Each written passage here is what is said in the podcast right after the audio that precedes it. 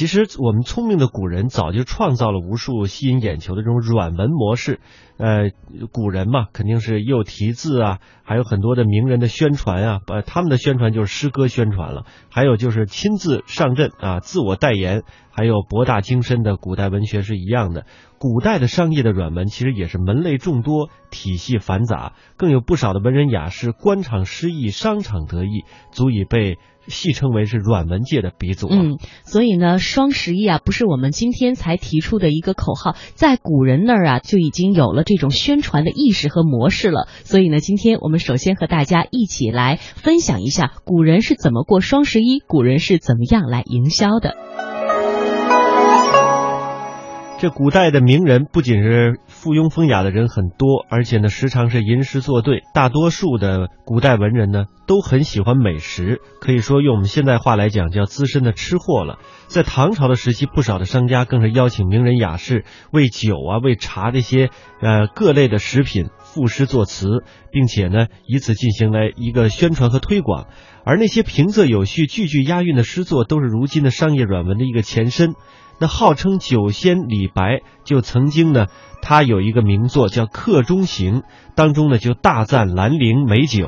这兰陵就是今天山东临沂境内啊，他是这么来描绘这个酒的：说兰陵美酒郁金香，玉碗盛来琥珀光。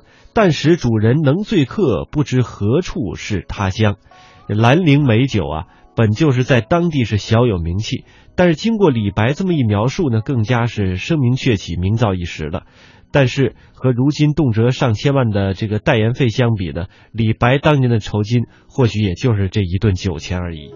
再来说说宋代的文学家苏东坡，他呢不仅成功的代言了以自己的名字命名的美食东坡肉，还为不下数十种的商品写过广告词。这位伟大的词人大概是当时的广告大王了，而且这个种类呢非常的范围非常广，比如说从茶叶到猪肉，从风雅艺术品到生活必需品。他代言的产品呢，涉及的领域之广，品种之多，是让人瞠目结舌。就连如今的一些广告大王，相信都没有办法相提并论。据说当年海南呢有一个老妇人制作了一种环饼，又称是韩剧，是一种油炸的食品，非常美味。但是呢无人问津。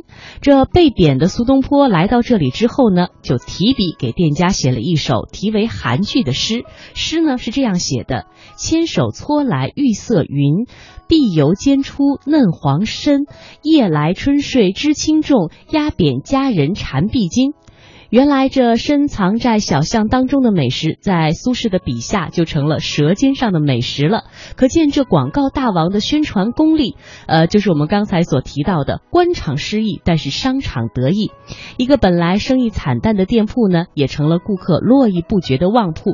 古往今来，有不少的学者就认为了《韩剧》这首诗啊，是中国古代真正意义上的商品广告诗。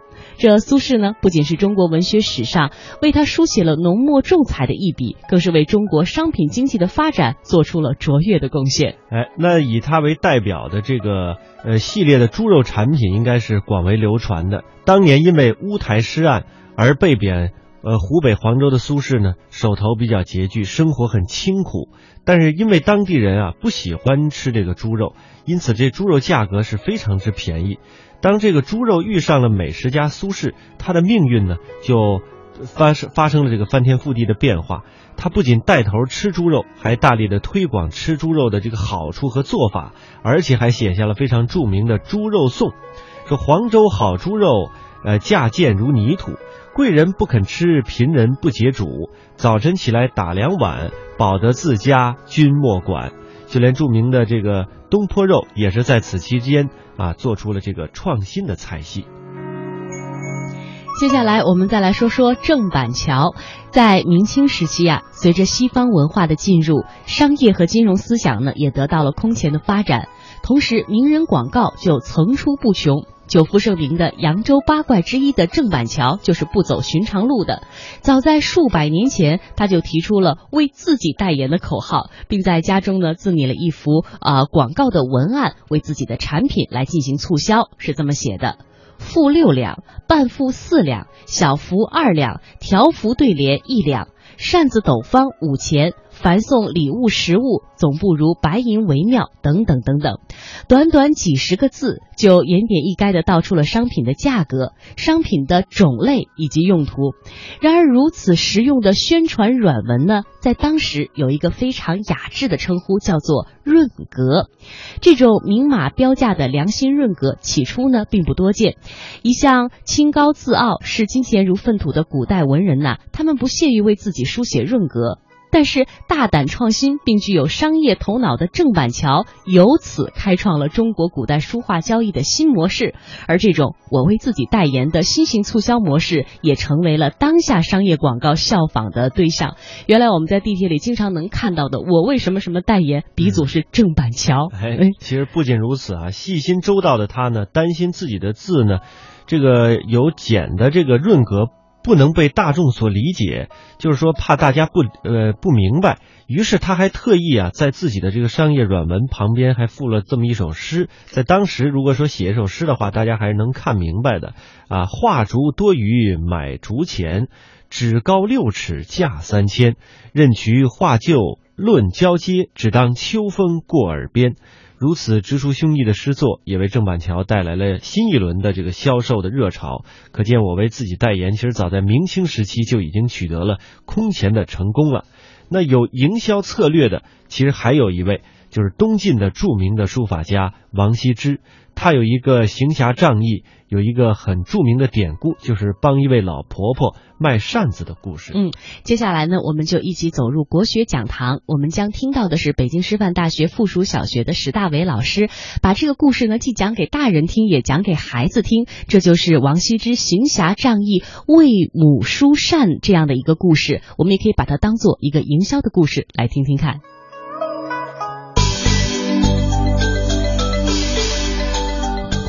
讲中华文化精髓，到华夏文明内涵，分析历史与现实的源流传承，洞悉哲理背后的人生。中华风雅颂国学讲堂。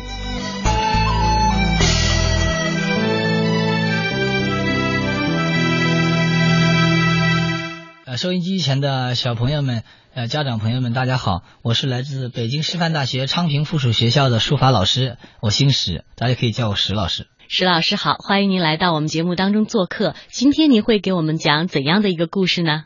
讲一个呃，中国历史上非常著名的一个书法家，叫王羲之。王羲之的故事啊，王羲之生活在什么年代呢？他生活在东晋时代。大概公元四世纪，四世纪初，他活了五十多岁。那么他的书法呢？他擅长很多书体啊，擅长楷书、行书、草书，啊，甚至隶书。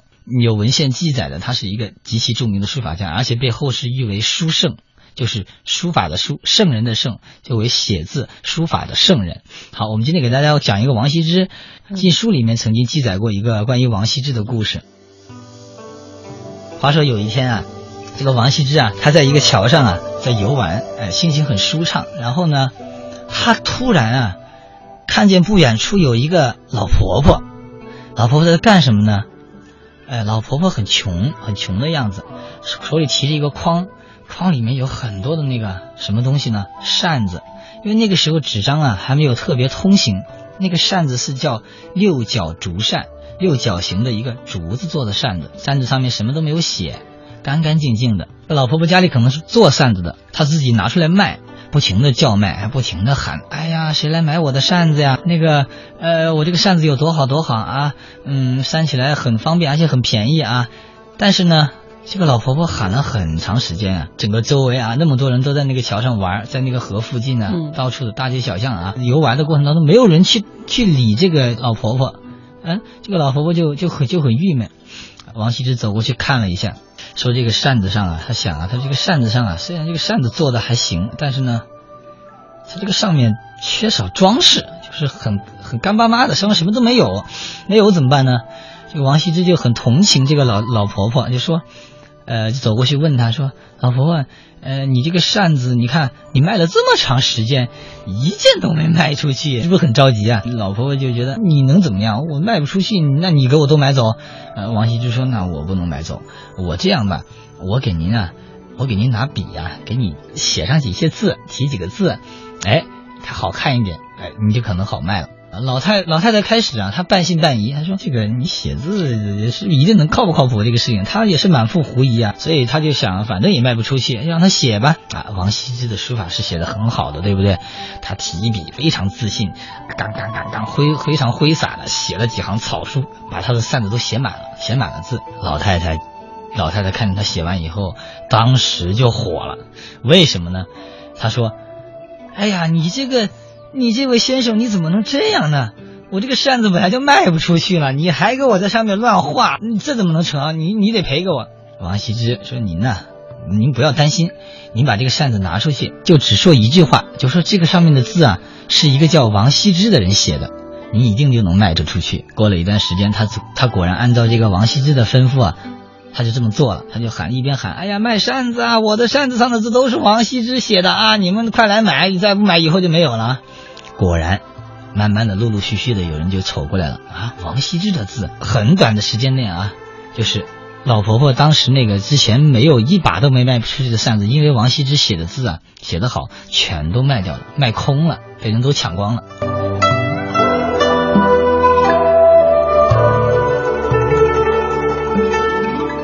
在那个时代啊，在王羲之生活的那个时代，王羲之本人的字呢？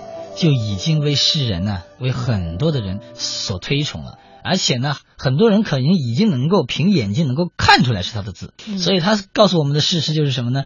当时的人对于书写的这种活动，写字、写书法这个活动啊，他是给予了很高的重视的。如果你的字写的够好，是可以被人认可的，是可以被人珍藏的。这种情况在当时的历史条件下就已经存在了。嗯，其实这个故事能够呃教育孩子们很多方面，一个是这个书法的魅力，还有怎么去帮别人需要智慧的 啊，对，还要有帮弱者的这个心，对，是非常有说服力的。对，那我想问，这个故事在历史上真的是可考的吗？还是流传出来的呃这么一个故事？可信性的问题，对不对？嗯，呃，石老师刚才讲的这个故事呢，它在哪里？在唐代修的一本叫《晋书》的史书里面。晋诗就是东晋的晋，就王羲之那个时代。嗯，晋书里面有一个专门有一有一个有一部分叫王羲之传，为这个传作序的人。就是写这篇传文的人，就是当时的皇帝李世民，这是正史有载的。那么这个故事就出自这本禁书，它是被记载到正史里面的，是应该说是相对可信的。哎，你让我想到了现在一句话哈，就是我们经常会对孩子们说，要想成为艺术家，你首先要有一个大写的人字做支撑。其实这种小故事也很能教育孩子们，这种精神是从古到今都在流传的。哎，对对对，您说的这个这个非常重要。这些故事当中啊。